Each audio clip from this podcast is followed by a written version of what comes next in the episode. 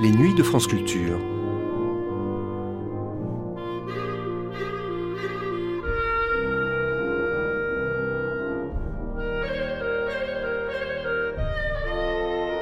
France Culture la nuit, une mémoire radiophonique. En 1983, dans Les Nuits magnétiques, Jean-Pierre Milovanov proposait une série en cinq volets sur le thème de l'évasion. Elle avait pour titre La Belle. La Belle, c'est une expression de voyou, d'affranchi, de tolard d'hier. Le terme ne paraît pas tout à fait approprié au récit d'évasion que l'on entend dans le quatrième épisode de la série. S'échapper d'un commissariat ou de la santé pour se soustraire à la justice, même quand elle est injuste, c'est une chose. S'évader d'un stalag en territoire ennemi ou sauter du train qui mène à la mort, c'en est une autre. Et on ne peut plus parler de cavale pour évoquer la fuite de ceux dont le seul crime était simplement d'exister. Nuit magnétique, La Belle, quatrième épisode.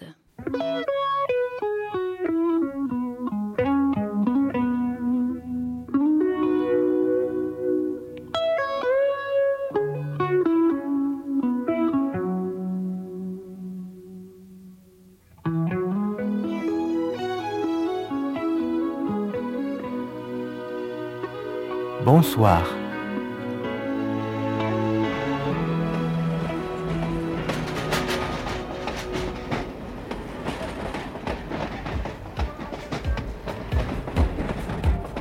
I knew a guitar player once who called the radio friendly.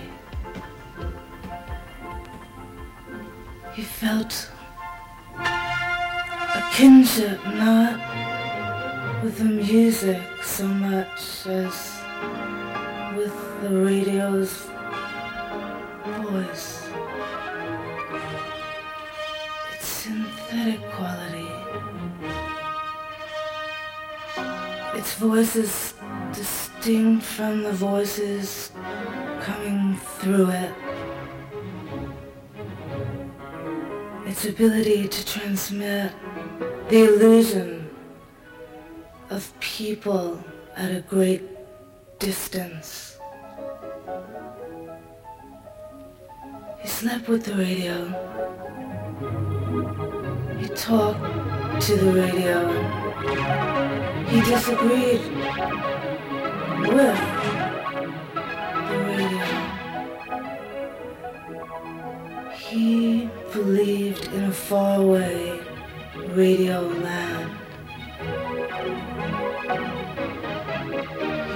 He would never find this land, so he reconciled himself to listening to it only.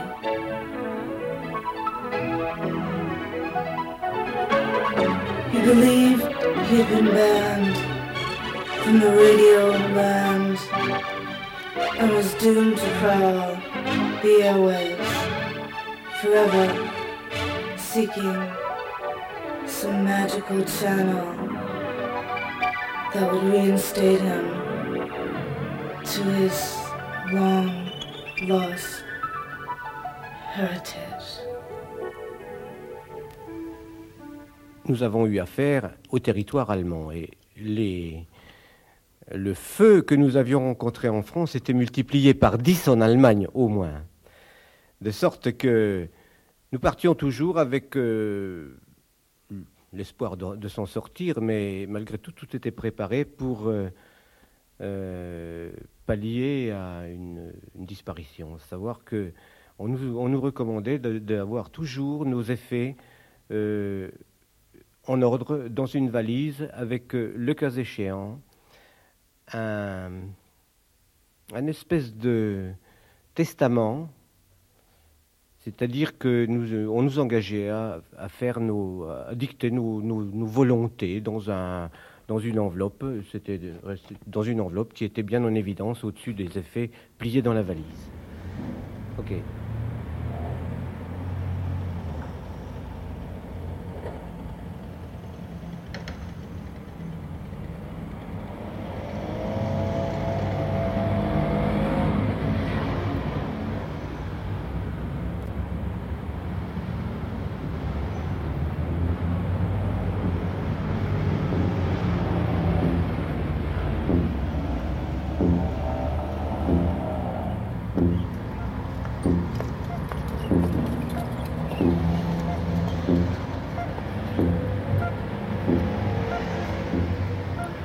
La Belle, Mehdi Jean-Pierre Milovanov, Entre chien et loup,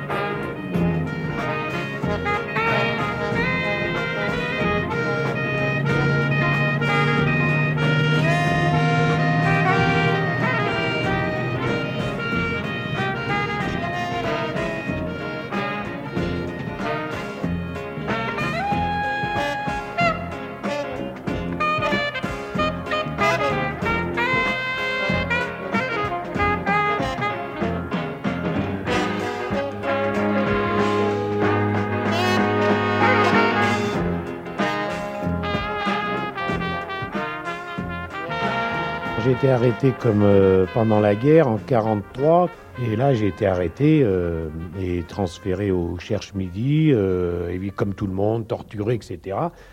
René Girier dit René Lacanne. Non pas parce que j'étais résistant mais simplement parce que j'étais porteur d'armes et puis parce que j'avais deux ou trois 15 chevaux des tractions avant l'époque et les Allemands étaient pas fous la Gestapo comme j'ai jamais voulu moi rentrer dans la Gestapo parce que ça aurait été facile rentrer dans la Gestapo, avoir toutes les cartes de police possibles imaginaires et faire comme euh, tous euh, certains truands, disons à l'époque, euh, comment dirais-je, travailler un petit peu pour la Gestapo, puis beaucoup pour eux. Alors ils étaient couverts sur l'ensemble des fêtes. Alors moi, j'ai jamais voulu marcher à ce truc-là. Ça veut dire que je faisais ma propre résistance, disons. Voilà, c'est tout. Et puis un beau jour, j'ai été arrêté avec armes et bagages. C'est le cas de dire. Il y avait tout. Il y avait des, il y avait des, flingues, euh, il y avait des flingues anglais. Enfin, il y avait tout. Quoi, c'est pas difficile. Et puis alors, j'ai été transféré à rue des Saussets. Là, je suis passé comme tout le monde à la bastonnade, beaucoup. Mais alors, je vais vous dire tout de suite que si je me suis pas mis à table, c'est que j'ai passé à travers la baignoire. Parce que la baignoire, moi j'ai vu des garçons à la baignoire, des vrais résistants, c'était horrible. Moi je me demande comment il y a des- des hommes qui ont pu tenir à la baignoire. Parce que je les ai vus, ils m'ont fait voir. Parce qu'ils m'ont dit si tu parles pas, si tu dis pas où tu as tes armes, si tu dis pas où, où tu as emmené Maurice, parce qu'ils avaient vu que j'allais à La Rochelle. À La Rochelle, j'avais un de mes amis qu'on appelait Maurice le Poissonnier, qui partait en Angleterre, il allait chercher un sous-marin. Et c'est tout, je voulais rien savoir. J'y allais parce que c'était mon ami d'avant qui, lui, s'était mis dans la résistance. C'était un voyou, mais un voyou français. Il voulait rester français. Les Allemands, ils ne pouvaient pas les respirer. Il a dit voilà, moi je leur fais la guerre, tu me donnes un coup de main, mais j'étais partant, puis c'est tout. Il y avait quand même cette espèce de, de lien qui a peut-être moins ou plus maintenant, je ne sais pas. Quoique ça reste à prouver. Et puis donc, j'ai été arrêté, puis j'ai été interrogé rue des Saussets, et puis on m'a mis en 44 ils n'ont pas eu le temps de me juger, puis alors on m'a déporté à Compiègne. Et puis comme d'habitude, à Compiègne, j'ai encore cherché. J'ai passé encore des semaines avec tous ces pauvres gens là-dedans, et puis j'avais creusé un souterrain, enfin tout un tas d'histoires. Là, on a été découvert par des chiens, et puis le coup du, le coup du souterrain, ça n'a pas marché. Alors là, je me suis rabattu, toujours avec mon plan, parce que j'avais quand même mon plan. Ça veut dire, à l'époque, c'était une espèce de forme de couteau-ci. C'était quelque chose d'effroyable. On était 100 par wagon. Et, ah oui, c'était terrible. D'ailleurs, y a des garçons qui ont jamais voulu, qui voulaient pas me laisser scier la paroi du wagon entre les deux, entre deux wagons. Ils voulaient pas, parce que les Allemands, avant de monter, avant de, de nous rentrer. Il nous avait fait mettre tous à poil, bien entendu, etc., avec toutes les vexations possibles.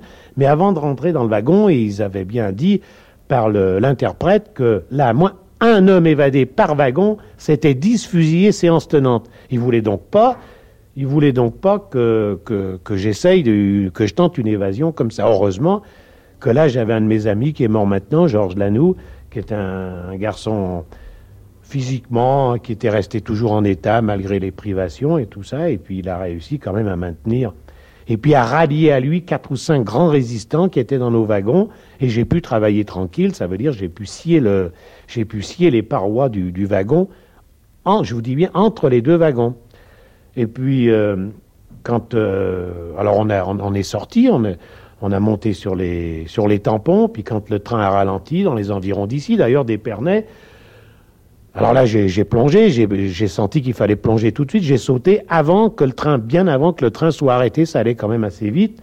Mais les Allemands, vous savez qu'à l'époque, il y avait deux ou trois wagons de déportés et un wagon rempli d'Allemands, les mitraillettes, les chiens et tout le cirque, quoi. Alors, sitôt qu'il y en avait qui étaient en observation, et quand ils m'ont vu sauter, ça a été l'alerte, l'alarme, et puis les coups de mitraillette et tout. Puis mes amis et d'autres gens du, convoi, il y en avait d'autres aussi qui étaient prêts, qui avaient scié d'autres choses, soit par en dessous, en dessus. On était sûrement une cinquantaine et ils ont bousillé tout le monde. Moi, j'ai eu encore une fois un peu de chance, où l'état physique a voulu que euh, je sois un peu plus rapide. On était tous en slip, pieds nus. Et là, là, là j'ai traversé des champs de blé, puisque c'était au mois d'août 44, donc à la libération, hein, finalement. Alors j'ai réussi à gagner du terrain comme ça, et puis à... après j'ai marché longtemps dans une petite rivière, et puis euh, euh, j'ai réussi après à rentrer, quoi, par, par, tout un tas de détails et des, des gens qui m'ont hébergé, qui m'ont habillé, qui, qui, ont essayé de me chausser, mais c'était pas possible parce que je devais avoir au moins, j'avais les pieds complètement labourés par les, le blé qui avait été coupé pendant le j'avais les pieds en sang, alors enfin bref, je m'étais mis un tas de pâtes de chiffon autour du pied, puis je suis arrivé à rentrer. Il y avait une, charmante institutrice dans une petite, euh, dans les environs d'ici, qui avait une petite école maternelle et puis qui m'a qui m'a hébergé pendant 8-10 jours, les jours euh, en attendant que ça se désinfecte, euh, enfin que j'avais la plante des pieds à peu près propre. Ça fait, ça m'a permis de rentrer sur Paris. À l'entrée de Paris, je voyais donc les Allemands qui se repliaient et moi, je les, croisais, vous voyez, c'était assez exceptionnel, euh, c'était assez euh, fantastique dans le fait que du truc d'où je me sortais, puis je les voyais là qui remontaient avec armes et bagages, mais très haineux, très euh, la peur au ventre aussi, parce qu'ils avaient les Américains dans les fesses, les Américains, les Français et les Anglais. Et je suis rentré justement à, à une porte de Paris, j'étais fouillé à une porte par les Allemands, ils étaient encore là, je crois que c'était la porte de Clignancourt, je ne me rappelle plus, et les Américains non, c'était la deuxième DB rentrée par une autre porte. Vous voyez, un peu, c'était un climat assez exceptionnel, et puis là, c'est fini, donc c'est cette chose-là. Mais alors, j'ai appris, donc, par la suite, que j'étais à peu près, je crois qu'on devait être deux qu'on a dû se tirer de ce truc-là. Ils ont bousillé tout le monde.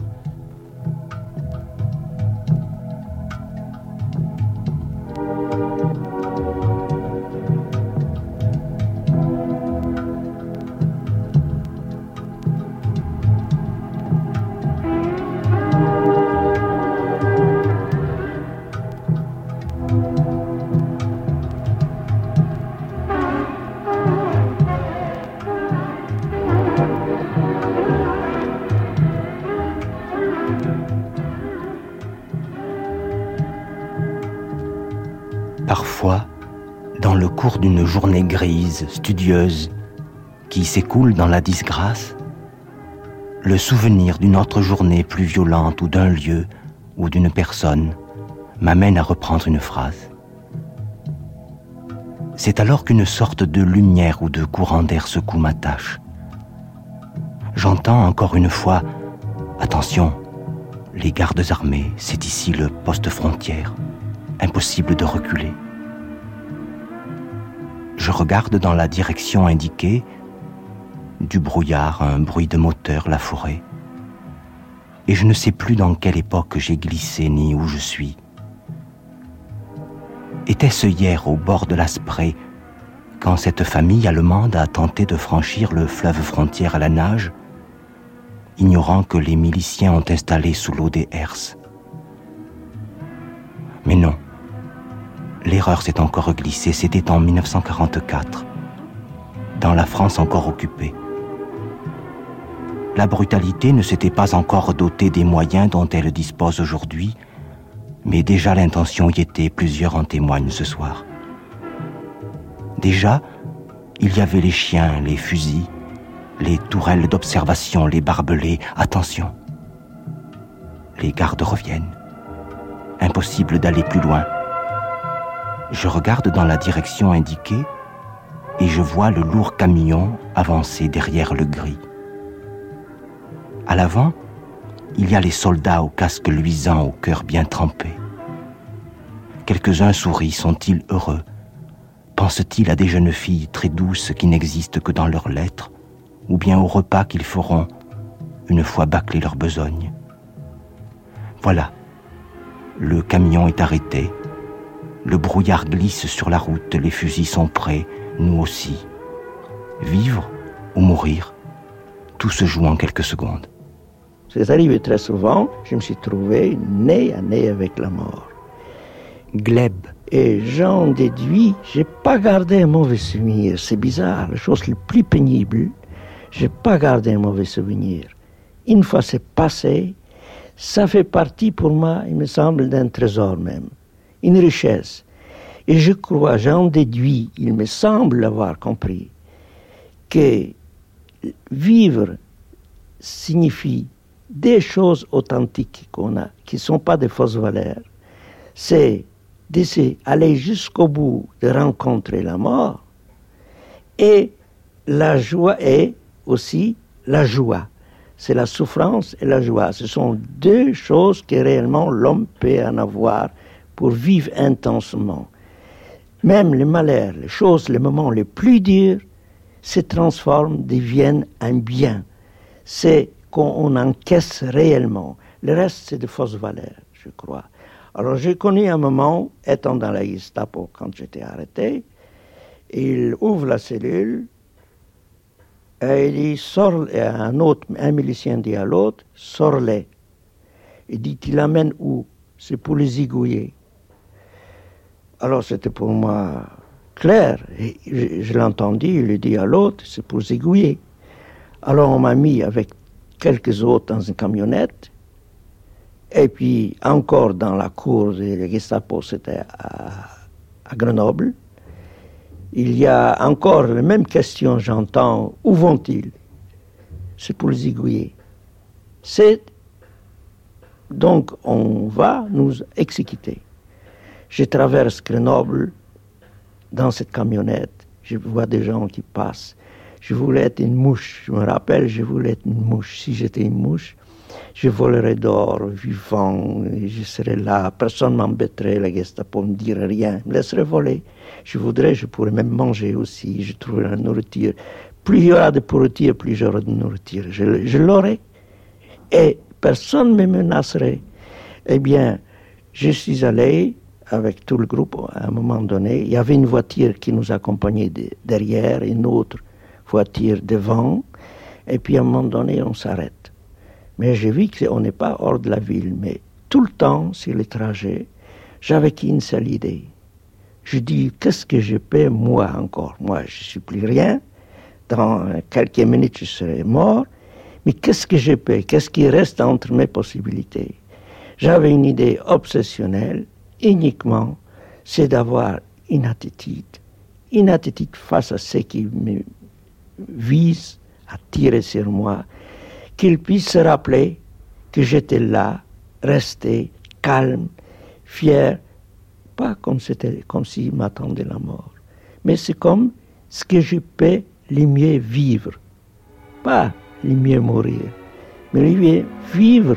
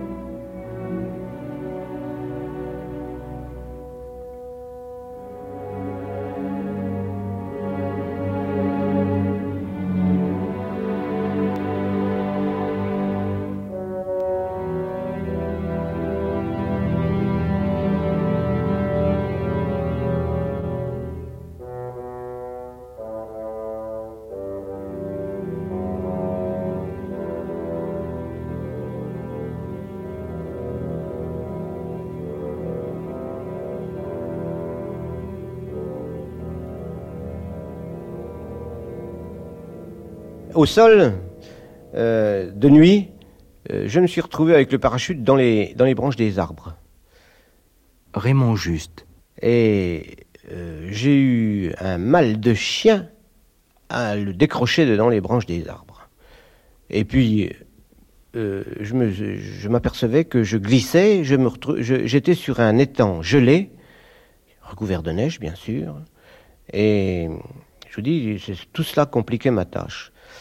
Quand euh, j'ai eu décroché ce parachute, j'en ai fait un paquet, je l'ai amené avec moi dans la forêt qui, bordait cet étang, et j'ai préparé, à- je me suis préparé à le cacher. J'avais déjà fait un trou dans un fossé et je voulais le cacher alors que vraiment à ce moment-là mes, forces, mes forces m'ont quitté. Je me suis dit il faut que tu te reposes.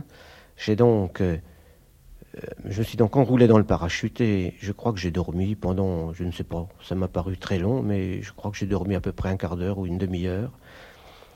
Et quand euh, je me suis récupéré conscient, euh, j'étais devant la triste réalité, j'étais sur le sol allemand et mon rôle était de, faire ce qu'on m'avait indiqué de faire au briefing, c'est-à-dire euh, marcher cap à l'ouest, tâcher de rejoindre la Hollande, m'introduire dans un confessionnal et attendre et expliquer mon cas à la personne qui viendrait.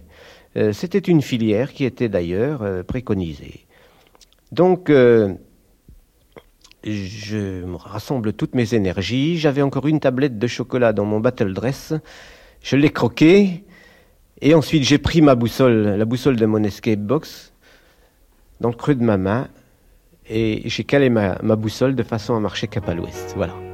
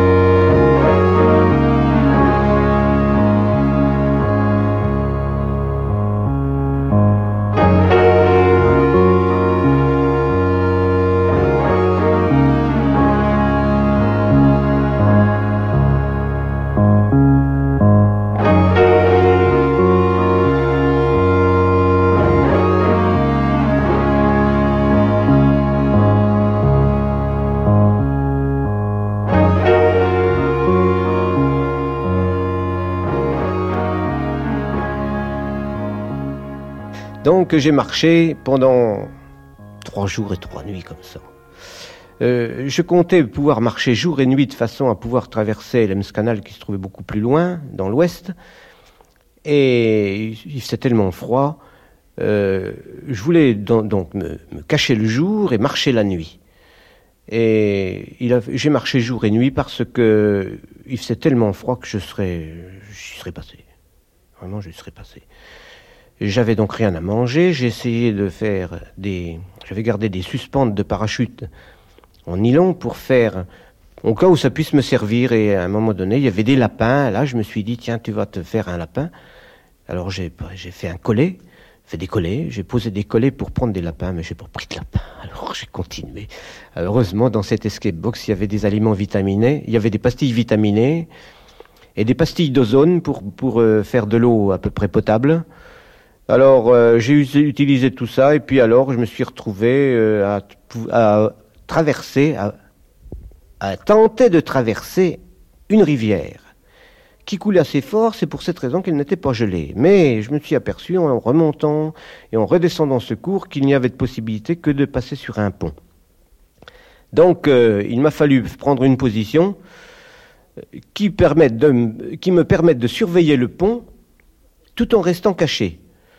Donc j'ai trouvé une colline euh, plantée de jeunes sapins qui offrait un, couvert assez, euh, assez valable. Et autour de moi, quand même, il y avait des. J'entendais des coups de fusil. Alors euh, j'ai attendu l'heure d'entre chien et loup vers les. à la tombée de la nuit pour pouvoir passer sur ce pont, ma foi, pas, passer comme tout le monde. Et à un moment donné, j'ai senti une présence derrière moi.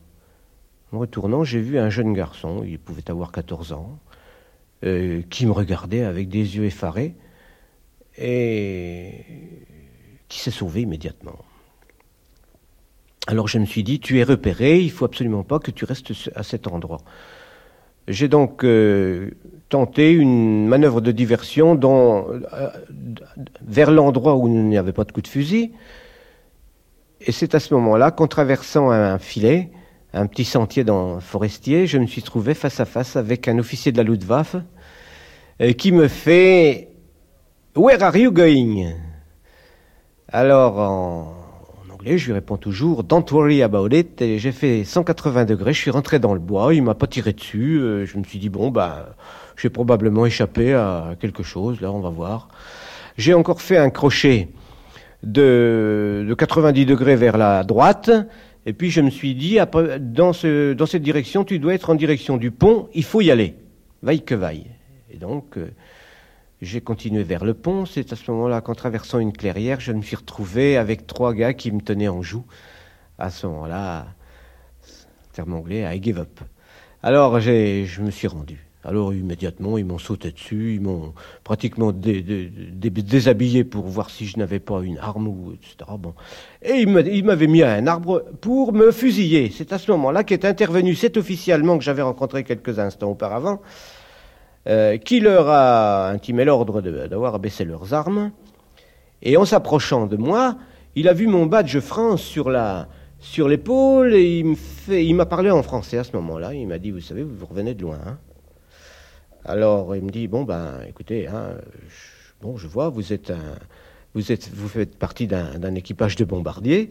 Euh, bon, ben, vous êtes mon prisonnier, n'ayez aucune crainte. Vous allez marcher derrière le chariot qui. ces gens-là chassaient le lièvre. Ils avaient des une quantité invraisemblable de lièvre qu'ils avaient mis sur un chariot selon la méthode allemande avec une patte qui, enfin, ils perçaient une cuisse, ils envoyaient une, ils mettaient une, patte dans l'autre et ils, et pendaient tous ces lièvres sur une, sur une perche de bois à travers le chariot. Alors moi j'ai marché derrière ce chariot jusqu'à ce que la, chasse soit finie, ça a duré quelques, quelques minutes d'ailleurs.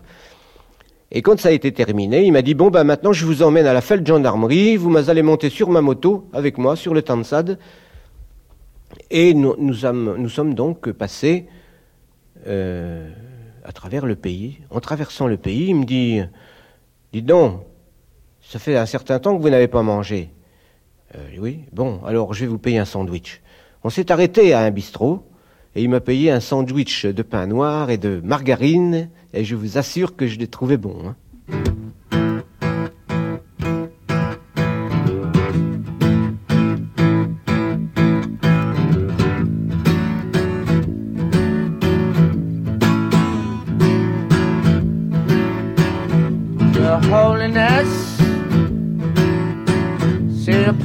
For me. My brother and myself, we beseech you help us in our quest for eternal happiness and money, money, money, money, money. And money, money, money, money, money, money. Your holiness come down here. Give us the benefit of your advice. Keep on praying, keep on praying, keep on saying, God will save us all. He'll save us all. Your holiness your baubles and beads, your jewelry. For all the world's needs. Send an aeroplane of snowy white through the clouds with God's light and money, money, money, money, uh, money, money, money, money,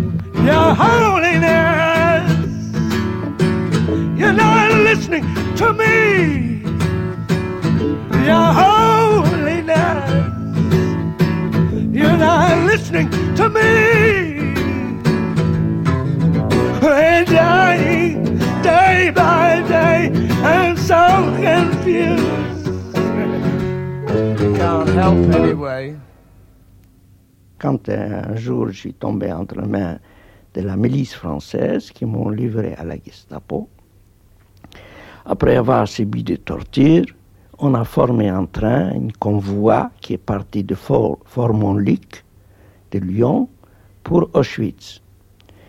Et dans ce train, bourré un millier de personnes qui allaient à Auschwitz, moi j'ai réussi de sortir du train en marche. Et c'était du côté des contrats civils, encore en France, c'était déjà le cinquième jour que le train était en route, mais il y avait des sabotages souvent. Et j'ai réussi de sortir du train. J'étais le seul évadé de ce train. Et je, je suis rentré dans un village. D'abord, je suis resté par terre, je me suis jeté par terre dans un sous-bois, tout secoué d'émotion. Je, me voyais revivre. Je vois maintenant, j'ai de la chance de m'en sortir encore. J'ai rêvé, pourvu qu'il y ait un autre qui me suit aussi. J'allais dans la même direction des trains. Et j'ai appelé aussi, oh, je poussais des cris, oh, peut-être quelqu'un répondra. J'ai vu que je n'ai plus à espérer de ça, alors je suis sorti de sous-bois et puis j'ai commencé à m'engager dans un, village. Alors le premier garçon que j'ai rencontré, c'était qui gardait les vaches. Il me dit, j'ai demandé où il habite, c'était pour savoir comment s'appelle le lieu. Et il fallait se méfier, il fallait rien dire. Et après, il dit, c'est Pixe-Recourt, c'est pas loin d'ici, c'est le prochain village. Alors là-bas, j'ai rencontré un paysan avec une motte de foin. Et ça, ceci s'est passé en 1944. Alors j'ai demandé, est-ce qu'il y a des Allemands chez vous à Pixe-Recourt? Après une silence, réflexion, et en me regardant avec beaucoup de suspect, s'est demandé qui est cet homme? On voyait interroger parce que c'est son silence qui signifiait. Après, il dit malheureusement, ces sales bêtes sont encore partout. Alors je dis est-ce qu'ils sont loin de chez vous? Il dit ils sont dans le parc. Mais est-ce que vous habitez avant le parc ou après le parc? Il dit après le parc. Alors je dis bah, c'est dangereux que j'y passe parce que moi j'étais dans un train de déporter et puis je me suis évadé et je cherche où trouver un abri. Alors il dit, moi je vous donne ma motte de foin, vous le laissez tomber ici, qu'on ne voit pas votre tête, avec la fourche, et on va comme ça, pas tranquille, jusqu'à chez nous à la maison. Et en arrivant à la maison, donc on est passé là, du lieu où il y avait les Allemands, et à ce moment-là, on était rentré dans la maison et les gens étaient très contents de m'accueillir, la famille. Cinq minutes après, arrive une voisine, elle s'est plie, laissez monsieur va aller chez nous, il serait plus en sécurité, mon mari est prisonnier de guerre, ben, je serais bien heureuse de savoir qu'il s'évade là-bas et que cela arrive comme ça, qu'il trouve quelque part où se cacher. Eh bien, elle m'a, j'ai accepté de passer chez eux et on est, je suis resté toute une nuit chez elle. Et le matin, au réveil, elle dit, monsieur, vous savez, toute la nuit, on a tiré autour des coups de feu. Et c'est dangereux. J'ai peur qu'ils mettront le feu dans la maison. Alors c'était un orage. Et ils ont fait la brinque Et ils ont tiré des coups de feu, c'était vrai. Mais elle, elle avait peur.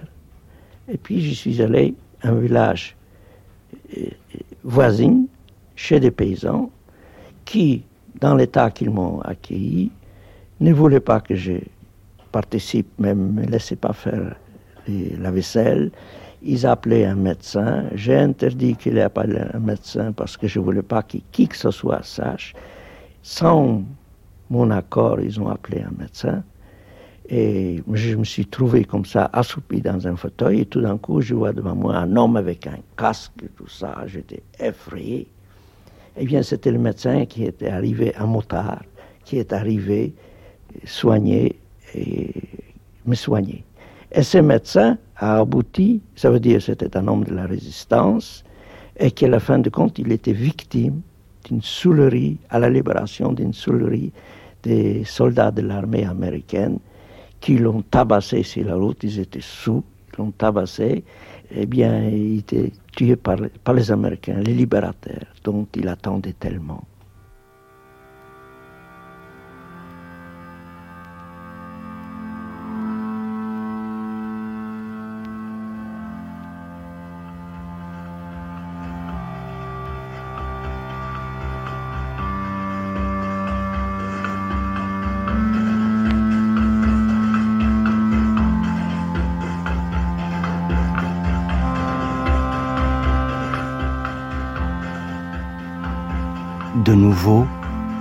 La voix qui s'éloigne de nous, l'inimitable voix de Gleb. Je regarde dans la direction qu'il indique et je vois une jeep avancer derrière le gris. À l'avant, il y a les soldats au casque terni, au cœur bien trempé. Ils sont sous comme des vainqueurs, sont-ils heureux? Pensent-ils aux prostituées qui les attendent ou au festin dans la salle de la mairie? La jeep ralentit. Un soldat descend, revolver au poing. Malheur à celui qui croise sur son chemin la victoire aux yeux bandés. Ensuite, bon ben, on m'a remis à la fête gendarmerie et mon sort a été d'attendre euh, qu'on vienne me, transférer ailleurs. Alors, euh, bien sûr, euh, se retrouver dans un sous-sol, très dans une espèce de cellule où il y avait des, parachutes ensanglantés. Et puis, euh, bon, ben, vous savez, puis de toute façon, j'étais pratiquement vidé de ma substance, alors je me suis couché sur ces parachutes ensanglantés, j'ai dormi. Et puis un jour, le lendemain, on m'a apporté une soupe, et puis enfin, c'était dimanche, oui, c'est ça. Et puis vers midi, on m'a dit, tiens, il faut que vous veniez, là il y a un camion qui va vous emmener.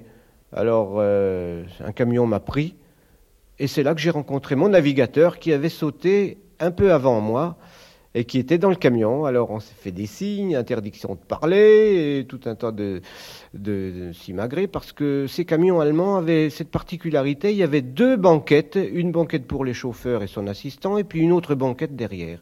Et nous, nous étions derrière, assez serrés, avec un garde de chaque côté. Et alors... Euh, le, chauffeur avait, avait, débouclé son ceinturon sur lequel il y avait son pistolet et il l'avait accroché à, son siège. Alors je fais au navigateur par signe, là, ce pistolet, on se le fait, puis on se les flingue, et puis on va essayer de fiche le camp. Alors, il me fait, ben oui, peut-être. Alors, euh, euh, je mets la main sur le pistolet. À ce moment-là, les, gars, ils étaient en train de somnoler. Il y a un garde qui ouvre un œil qui me fait "Nee, nix good". Alors bon. Donc euh, on a continué.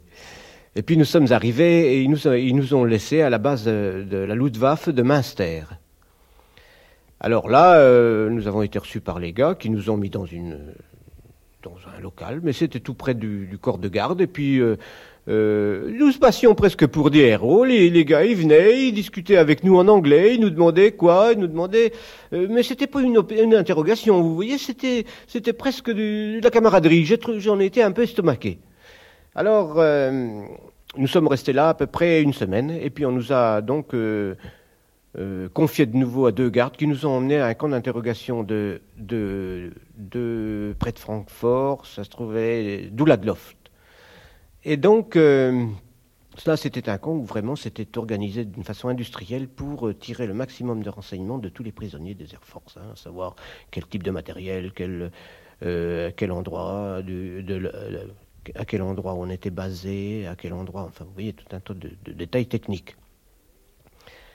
Bon, j'ai refusé de parler, on a dit bon ben vous verrez à la Gestapo on vous fera parler. Bon, Gestapo, eh bien, le type m'a réédité, ses, menaces et puis j'ai refusé de parler en disant que j'étais militaire et que j'avais comme première, comme la seule consigne de respecter les ordres donnés. Ça les a assez impressionnés, mais on laissé tomber. Alors après, eh bien, nous sommes partis. Euh, à un moment donné, on nous a dit bon, ben vous partez, vous partez au camp de, dans votre stalag. À ce moment-là, on m'a confié un colis de Croix-Rouge et on m'a désigné un type qui marchait avec deux béquilles en me disant, vous voyez, vous partagez ce colis avec, cet officier américain qui avait craché avec un B-17, avec une forteresse volante, et qui était très handicapé pour marcher, et vous vous occuperez de lui. Alors on nous a évidemment embarqués dans des, dans des wagons bestiaux, et puis à chaque fois qu'on s'arrêtait, on s'arrêtait pour diverses raisons d'ailleurs. On s'arrêtait parce qu'il y avait des alertes aériennes, on s'arrêtait parce que le train avait besoin de s'arrêter. Et euh, donc j'ai aidé mon, pauvre camarade, on partageait le, colis de Croix-Rouge et même pour faire ses besoins, j'étais obligé de l'aider. D'ailleurs, nous sommes restés extrêmement camarades, extrêmement amis. Il habite euh, en Californie, à Lac Tahoe, et nous nous revoyons de temps en temps avec beaucoup de plaisir.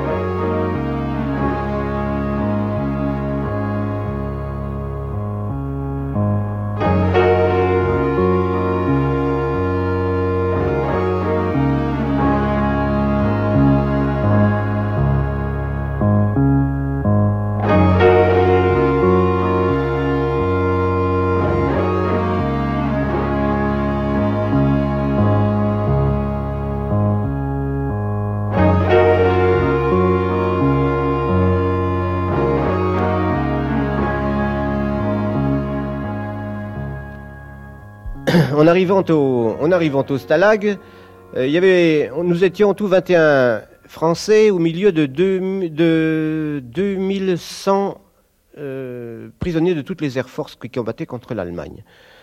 Euh, mon navigateur me dit, tiens, ici, il y a, plusieurs gars du Lorraine, là en particulier.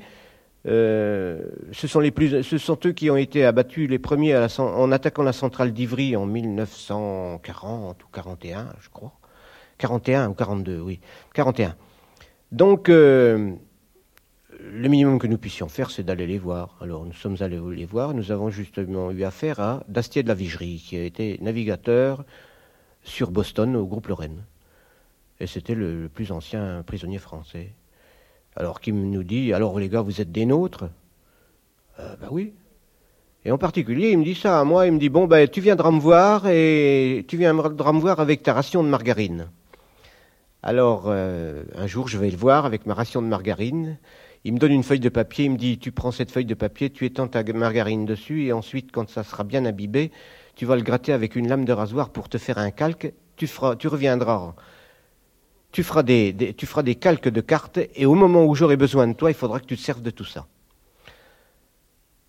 Et un jour, euh, il m'a dit, eh bien voilà, il faut que, tu, que demain, il faut que demain tu, passes. Alors tu te débrouilles, tu choisis la voie que tu, que tu veux pour sortir de ce, pour t'évader, ou tu fais les barbelés, ou tu, tu, te débrouilles. Moi, je te conseille de faire comme euh, il me semble que c'est le plus facile de faire, c'est-à-dire t'insérer dans, les, dans le groupe de prisonniers russes qui viennent faire les corvées dans ce camp. Alors le soir, eh bien, euh, je me suis inséré avec une vieille capote je me suis inséré dans le groupe, puis je suis passé.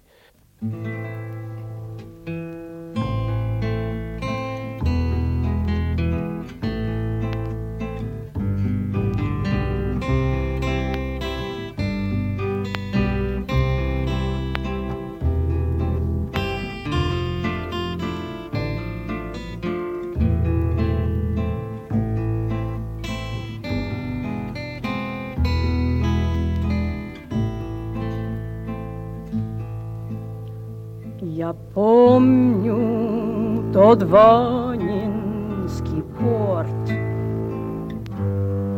И виды парохода угрюмы,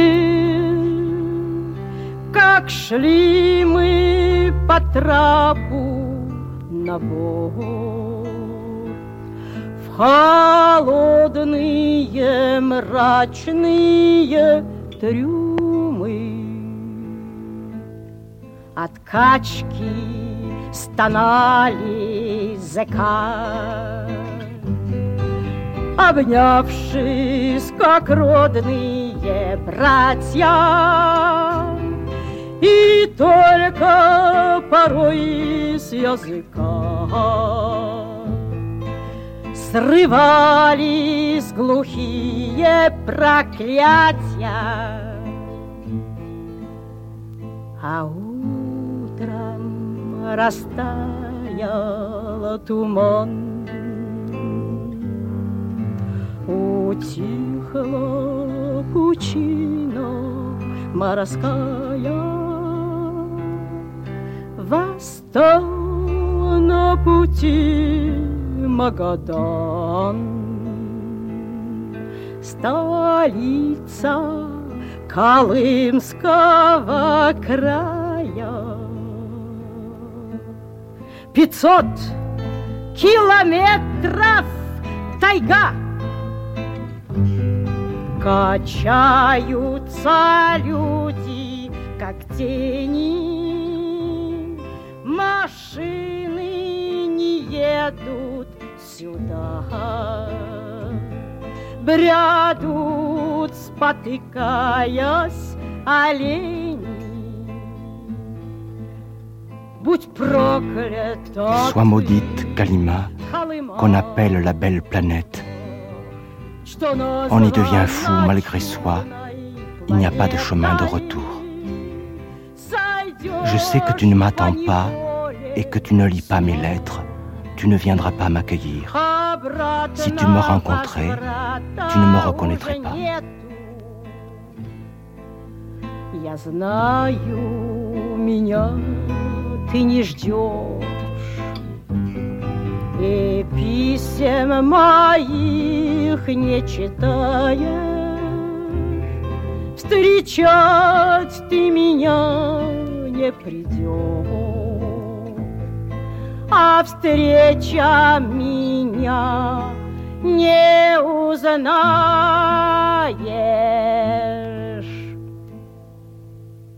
On était en colonne et on nous transférait à la prison de Sarrebruck.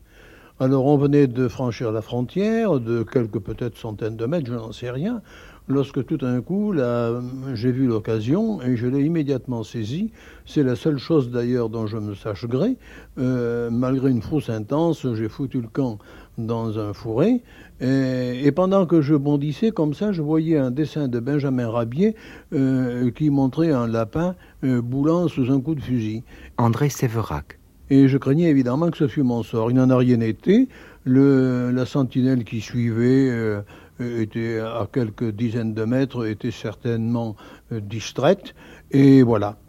Et alors, je suis resté tapi dans mon fourré, et les quelques copains qui s'étaient aperçus euh, de ma fuite, il y en a un qui a dit euh, Tu es un imbécile, on va être libéré. Voilà, il croyait ça, et bon, je pense que les Allemands en avaient répandu le bruit. C'était une sorte de barrière, mais elle est restée sans effet pour moi, parce que je ne voyais pas du tout pourquoi les Allemands nous auraient libérés. Je ne voyais pas ça du tout. Alors je suis resté là pendant toute la journée, tapis, et puis l'évasion a commencé pour moi à la nuit, et j'ai eu comme premier travail, alors je m'étais, bien entendu embarqué avec très peu de nourriture, je n'avais que une boîte de sardines euh, qui en contenait une dizaine, et pendant les cinq premiers jours, j'ai vécu avec une demi-sardine chaque jour. Et je dois vous dire que la dernière dégageait un fumet tout à fait déprimant. C'était assez, c'était vraiment déplaisant. Mais enfin, c'était comme ça. Alors j'étais assez faible, euh, parce que euh, je dois vous dire que pendant tout le temps que nous avions été enfermés au camp de Dieuze, on avait très peu de nourriture. Et ce qu'il signifiait très clairement, c'est que les feuillets étaient absolument désertes, il n'y avait rien au fond. Ça, ce sont des choses qu'on n'oublie pas. C'était une terre vierge. Et alors voilà, alors j'ai eu à traverser bien entendu la ligne Maginot euh, et je pense que dans l'état d'instabilité où j'étais, euh, dépourvu de tout moyen pour me guider, j'avais pas de boussole, j'ai dû la traverser deux ou trois fois. Et en tout cas, tout le dos de ma vareuse est resté dans les barbelés. Et alors, euh, au bout de ce travail, le lendemain, j'ai trouvé une excavation de 155 long, très certainement, et j'y suis resté planqué. J'ai trouvé un fond d'huile de, salade pour encore euh, manger un petit peu. Et puis pendant toute la journée, j'ai dû rester là parce que les Allemands sont venus faire sauter des gargousses. Euh, et, comme ils y ont réussi, euh, sans peine aucune, tous les arbres qui étaient aux environs étaient retournés comme des parapluies. Là, j'ai eu vraiment peur d'être d'être euh, enseveli, par exemple, dans les trois boyaux où je me trouvais, qui étaient extrêmement humides. Voilà à peu près le départ de cette histoire-là, n'est-ce pas?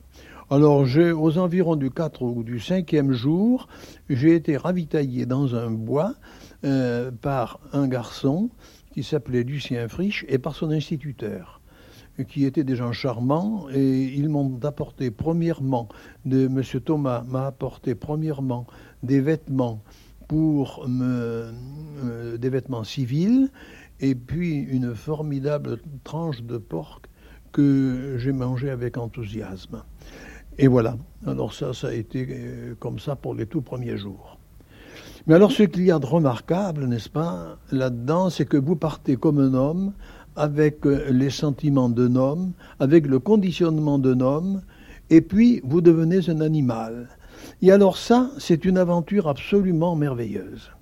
C'est une aventure merveilleuse parce que lorsque vous vous réveillez, euh, vous vous trouvez en présence des animaux qui vous regardent et vous êtes à l'état de gibier.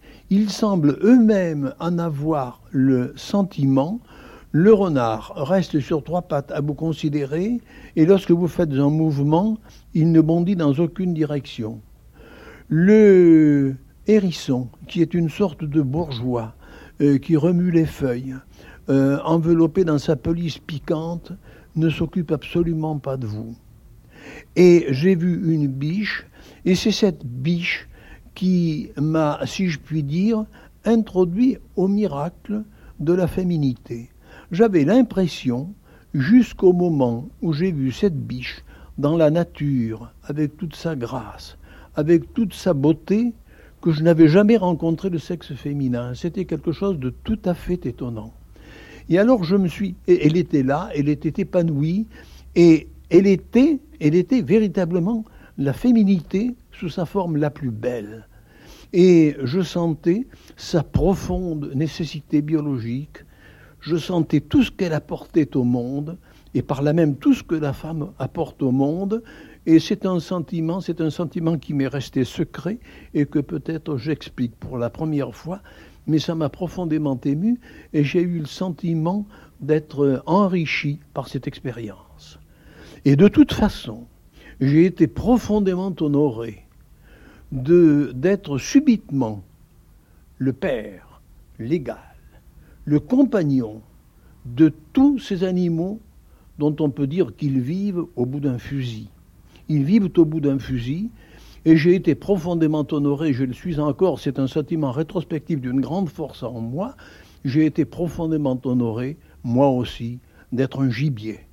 Parmi les renards, parmi les hérissons et parmi les biches.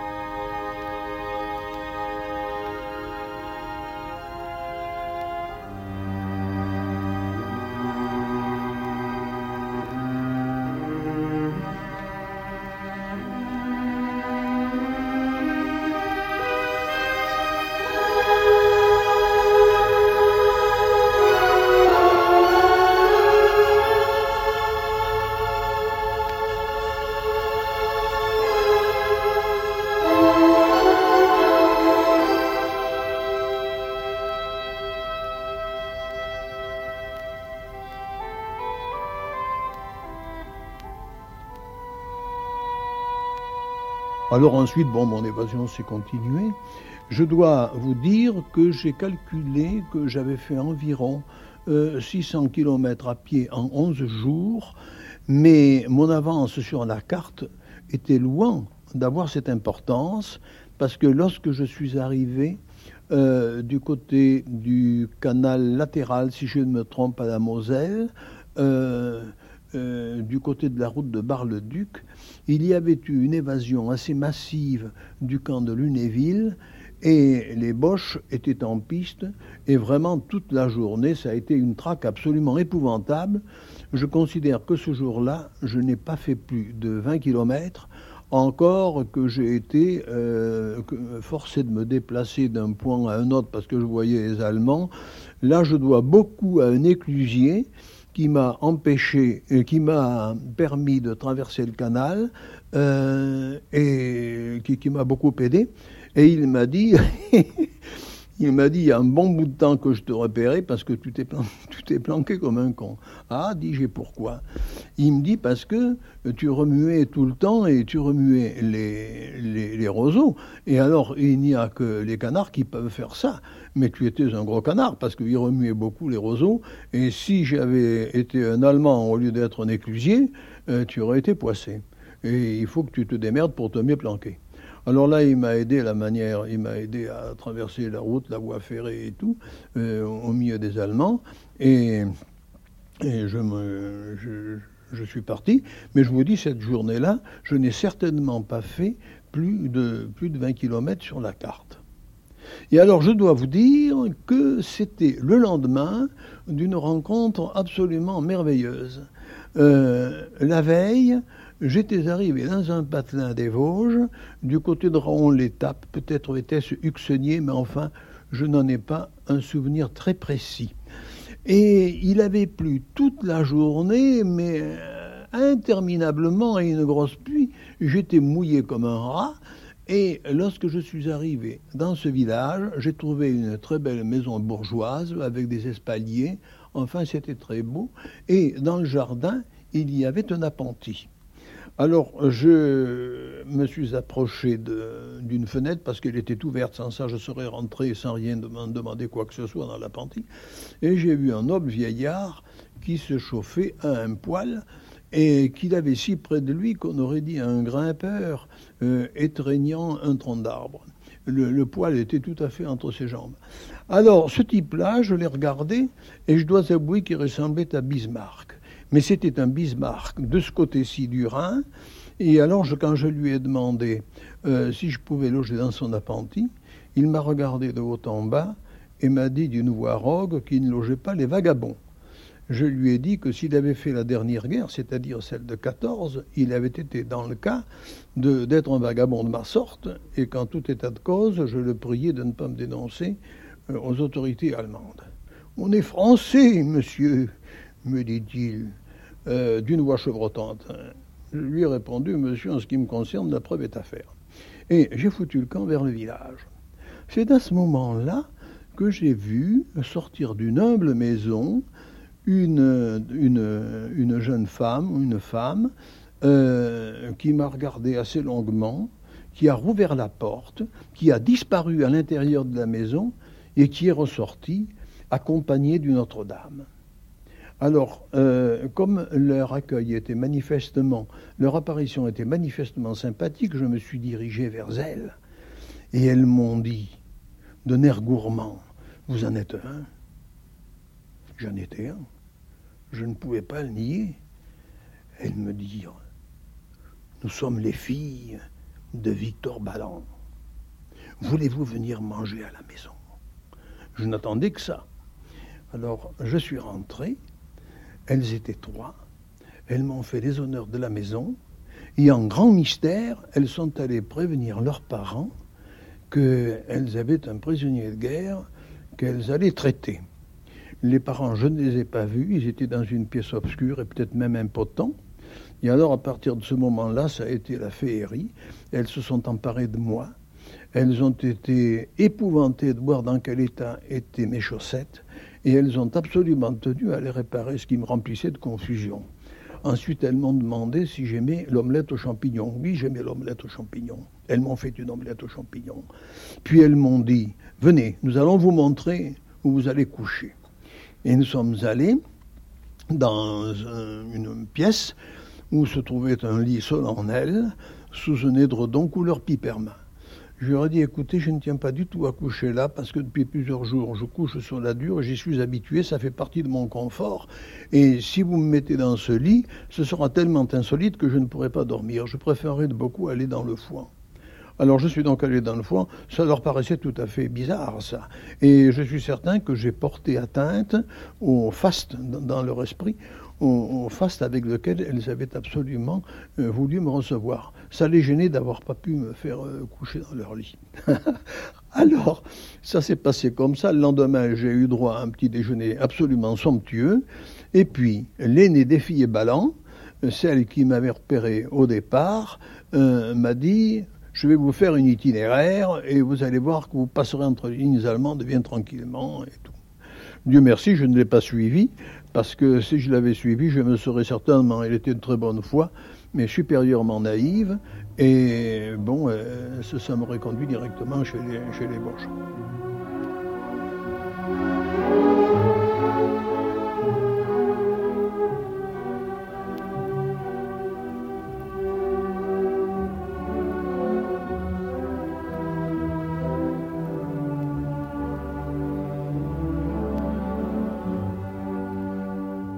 Et alors je dois vous dire que pendant tout ce temps-là, j'ai été émerveillé de la gentillesse des gens. Et tous ces types-là étaient, prodigieusement doués sur le plan humain, ils étaient chics, il y avait beaucoup de types qui avaient fait la guerre de 14, qui fraternisaient avec moi. Euh, on me mettait en tête à tête avec des tartes de dimension absolument extraordinaires, enfin c'était fantastique, quoi, tout à fait, tout à fait chic. Et alors, finalement, au fur et à mesure que j'arrivais vers le sud, ça devenait quelque chose de, ça devenait une sorte d'entreprise. Et c'est ça a été une entreprise que je n'ai euh, que je n'ai euh, découvert, pour ainsi dire, que rétrospectivement. Parce que déjà, en ce mois de septembre, au début de septembre, il y avait des gens qui se sentaient particulièrement menacés et qui partaient euh, de, de l'Alsace, de la Lorraine, et qui souscrivaient des sortes de contrats avec des passeurs pour être passés de la zone interdite à la zone dite libre. Les passeurs avaient toutes sortes de raisons de craindre les évadés. Parce que la mentalité de l'évadé est la suivante. Quand il s'en allait, tout au moins dans ces circonstances, dans des circonstances comparables à celles qui étaient les miennes, au départ, il était faible et il donnait sa liberté pour peu de choses. Mais au fur et à mesure qu'il devenait vigoureux, qu'il faisait des étapes de plus en plus importantes, que l'optimisme l'envahissait, il n'était plus du tout, du tout décidé à se laisser prendre, et sans aucun doute, euh, il y aurait mis cher et éventuellement n'aurait pas reculé devant, devant un assassinat ou quelque chose qui pouvait être considéré comme tel par les, par les troupes allemandes, mais qui à nous nous paraissait parfaitement légitime, n'est-ce pas? Il n'y a pas de question. Tout dépend tellement des circonstances. Par exemple, une fois, une, une nuit, au moment d'entrer dans un moulin, je rentre dans, un vieux moulin en ruine, enfin c'est un bâtiment en ruine, euh, peut-être n'était-ce pas un moulin, je n'en sais rien. En tout cas, à peine venais-je venais d'y entrer, j'ai entendu un ronflement puissant. Je n'étais donc pas le premier occupant. Et j'étais le, le, seul, puisque l'autre dormait et n'était certainement pas conscient de ma présence. Donc j'aurais pu aller reconnaître et voir qui c'était. Je n'en ai rien fait je me suis reculé dans le coin le plus sombre, et parce que j'étais évidemment très fatigué et tout à fait soucieux de me reposer, dans le coin le plus sombre, je me suis endormi à mon tour en souhaitant ne pas euh, ronfler. Et quand je suis parti, le ronflement avait cessé. Celui qui le produisait était-il parti ou euh, s'était-il tu? Je n'en ai jamais rien su. Je m'en contrefoutais. J'ai pris mon chemin à mon tour. Et c'est dans ces conditions que je suis arrivé, après euh, peut-être plusieurs jours, dans cette fameuse zone où, pour être certain de pouvoir exercer leur métier de passeur, les passeurs, dans une certaine mesure et avec la complicité de la population, étaient obligés de prendre des évadés, si je puis dire, en main. C'est-à-dire que, à mesure que vous approchiez, vous étiez dirigé, on vous disait, euh, quelqu'un qui vous avait bien reçu vous disait, euh, tenez à tel village, vous pourrez aller voir de ma part un tel. Eh bien, ce, un tel était manifestement coquiner avec les passeurs parce que les passeurs tenaient à nous prendre en main pour que nous ne fassions pas de vagues. Vous comprenez ce que je veux dire? Alors, on était pris en main, ils étaient très gentils, et, voilà. Alors nous, bien entendu, comme nous ne connaissions pas l'endroit où les Allemands avaient euh, planqué des sentinelles, avaient placé des sentinelles, notre intérêt était évidemment de nous servir de cela. Mais je dois vous dire quelle honte profonde j'ai éprouvée au cours de cette nuit quand nous avons traversé la Loue.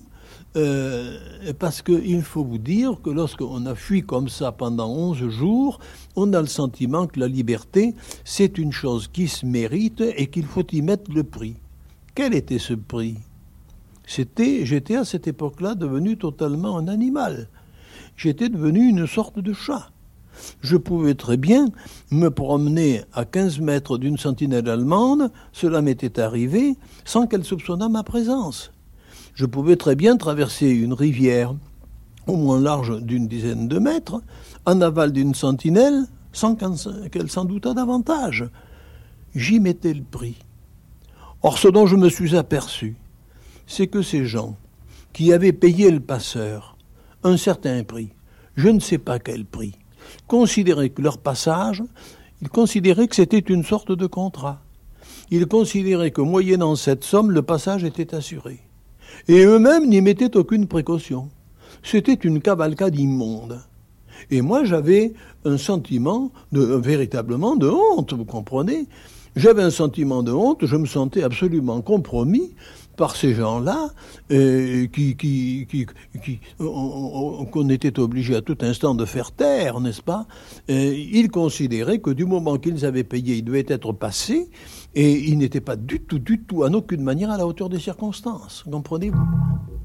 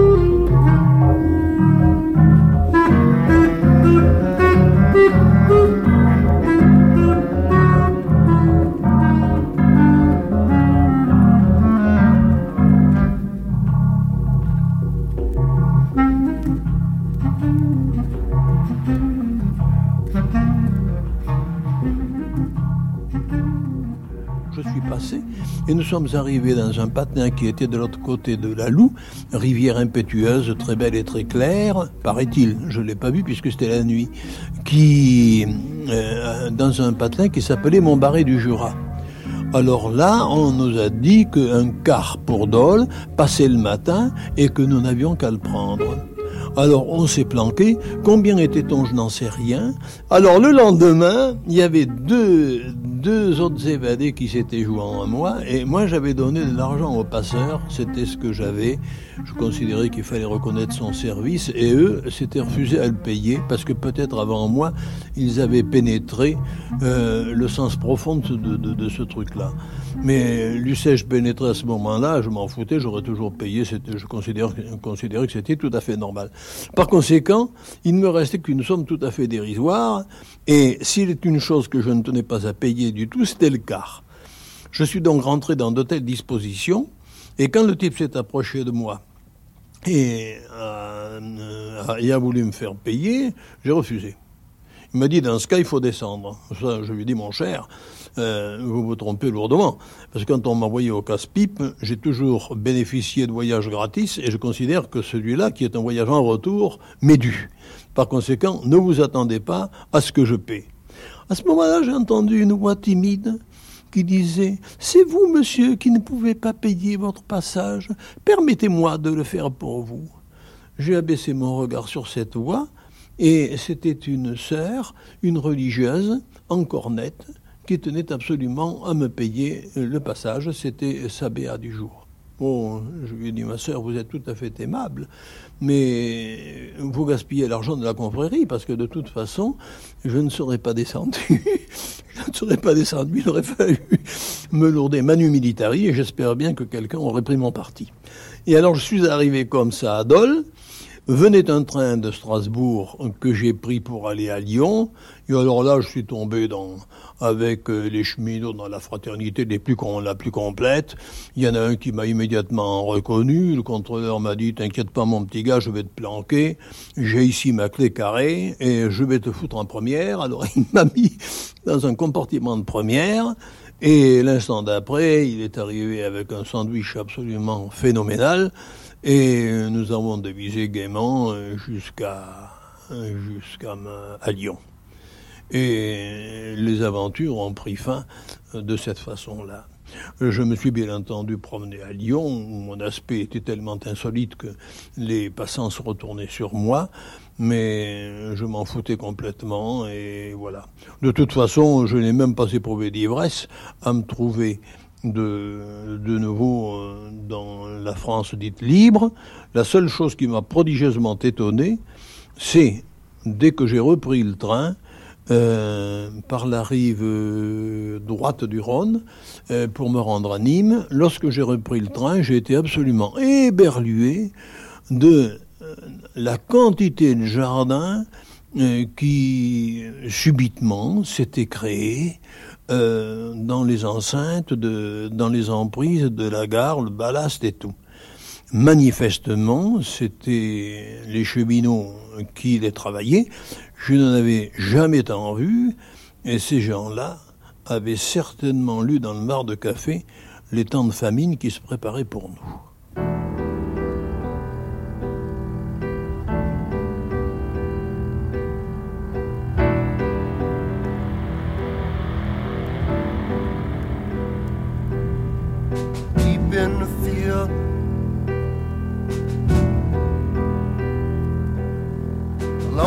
Soldier stands. Mud on his boot.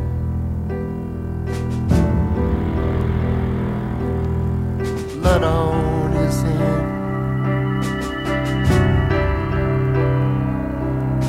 They left him behind.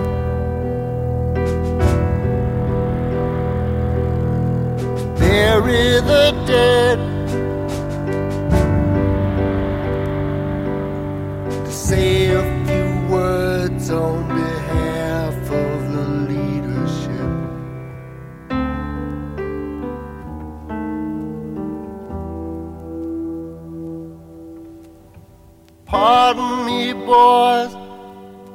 If I slip off my pack and sit for a while with you.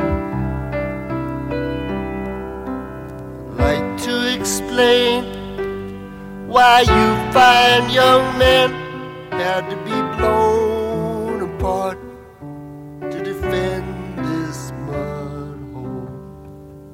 Now, country boy, though it's quite far away, found itself jeopardized, endangered boys by these very goops who lie here beside you forever near, forever.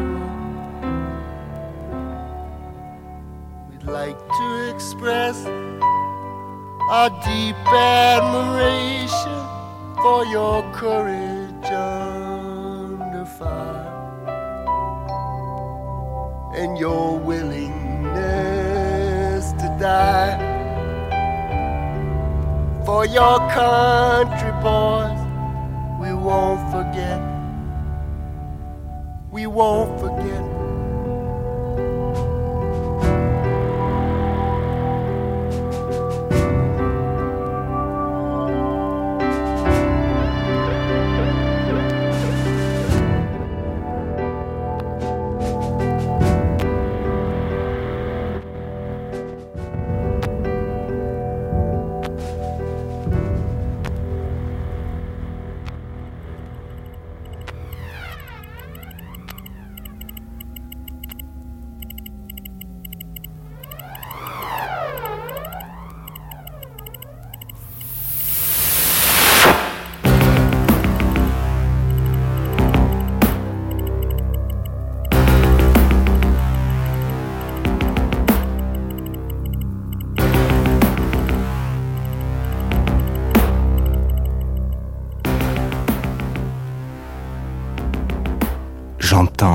Une fois, attention, les gardes armés.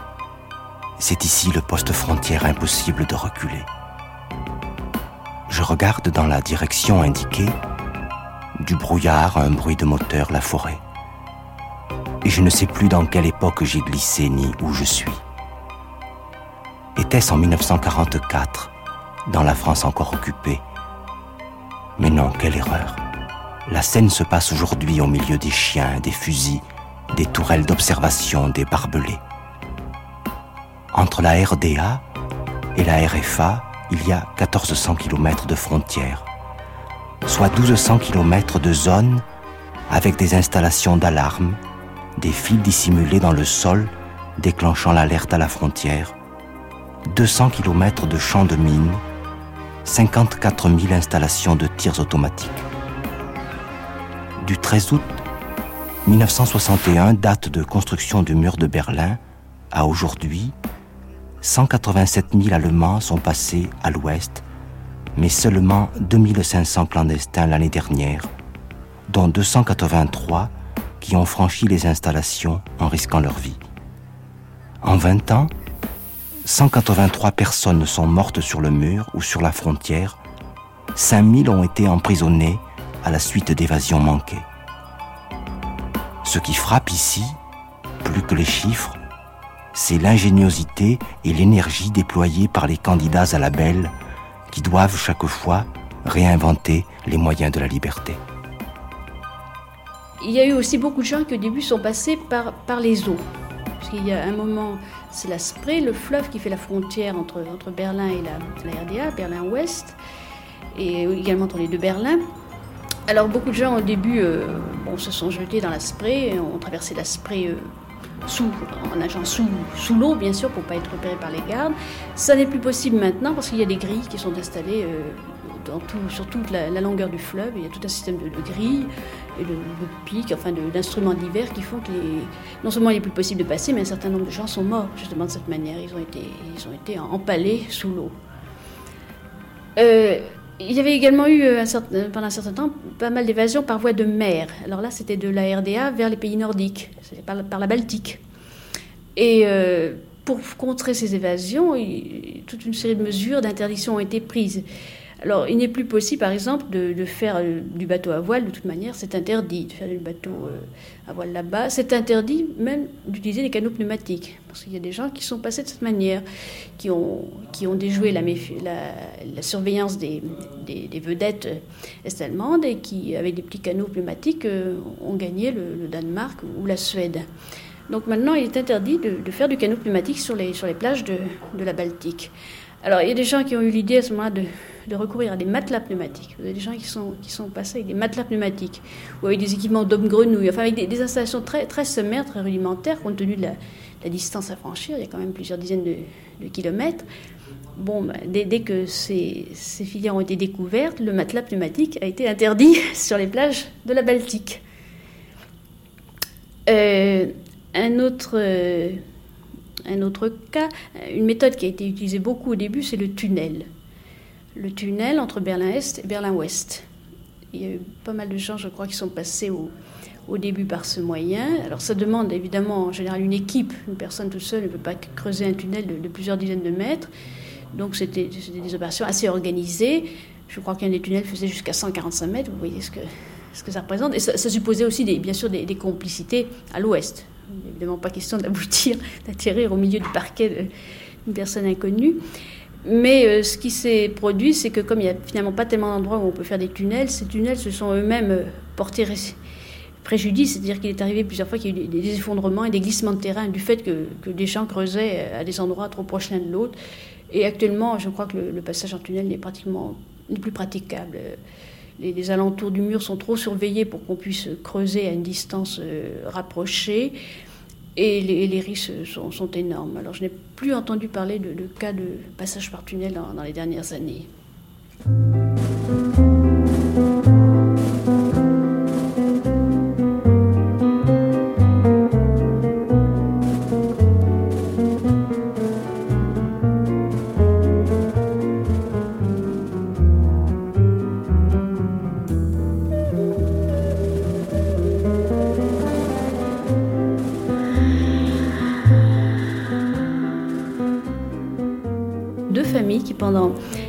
Et des mois ont fabriqué elles-mêmes leurs ballons. Elles ont cousu, je crois, 2 euh, km de tissus, des tissus qu'elles ont achetés à droite et à gauche, puisqu'elles ne pouvaient évidemment pas se faire repérer en, commandant à usage privé de 2 km de tissus. Donc, j'ai vu des photos ensuite de cette montgolfière reconstituée. elle, est, absolument de toutes les couleurs. c'est d'ailleurs très joli. Alors, ils ont donc acheté des, pièces de tissu à droite, à gauche, sur tout le territoire est-allemand. Et dans un travail euh, secret qui a duré plusieurs mois, ils ont cousu donc ça euh, à la machine euh, pendant jusqu'à jusqu'à avoir une montgolfière. Ils ont bricolé une, une plateforme métallique avec un, simple câble pour, tenir lieu de, de rambarde et les, les bouteilles d'oxygène là-dessus. Et puis ils sont partis une nuit avec cela. Alors le premier essai a été un échec, c'est-à-dire que les, les vents n'étaient pas assez forts et ils ont atterri, ils ont atterri du côté est-allemand. Alors ils ont dû tout laisser sur place et s'enfuir, euh, bien sûr, euh, à toute vitesse. Et l'étonnant est qu'on n'a pas retrouvé leurs traces. la police allemande a certainement retrouvé les, restes de la, montgolfière. Je crois qu'ils ont pu emporter la, montgolfière elle-même, mais ils n'ont pas pu emporter la partie métallique qui était trop lourde. Et ils n'ont pas, pas été repérés quand même. Il faut dire qu'ils n'habitaient pas, pas près de la frontière. Ils avaient fait le voyage pour, pour venir faire l'opération. Alors ils ont recommencé quelques mois plus tard. Et cette fois-ci, donc, euh, ils ont eu plus de chance, ils ont mieux, mieux calculé la, direction des vents. En tout cas, ils ont pu effectivement, euh, de nuit évidemment, passer au-dessus de, de, la frontière, assez haut pour éviter les, les tirs et les tours d'observation, assez bas pour ne pas rentrer dans le, dans le champ des radars. Et ils sont donc, euh, ils ont atterri en, RFA, très près d'ailleurs de la frontière. C'était vraiment une, entreprise incroyable. Et il y avait huit personnes sur cette plaque métallique qui faisait, m'a-t-on dit, un mètre carré. Je ne sais pas si vous imaginez, huit personnes, donc quatre enfants.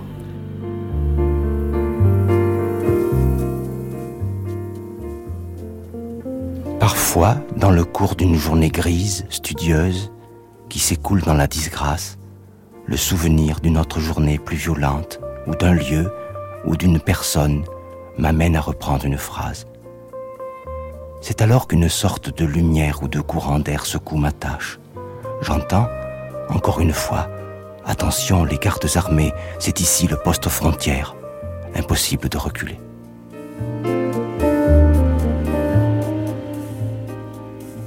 La Belle, entre chien et loup, Mehdi Eladj, Jean-Pierre Milovanov, en cabine, Didier Cornier, Jean Priseau, Jean-Luc Richard.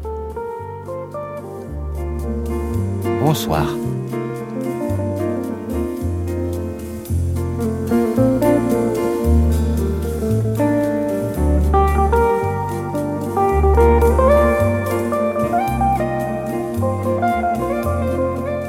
Cette émission a été diffusée pour la première fois le 31 mars 1983. À suivre.